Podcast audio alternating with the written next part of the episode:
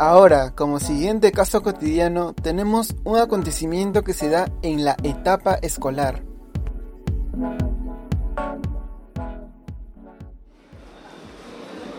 Ay, Sarita, ya no puedo más. Tengo compañeros que me dicen cosas horribles. ¿Cosas como qué? Me dicen que me falta pechos, piernas y que no soy una mujer de verdad. No puede ser, a mí me pasa un caso similar.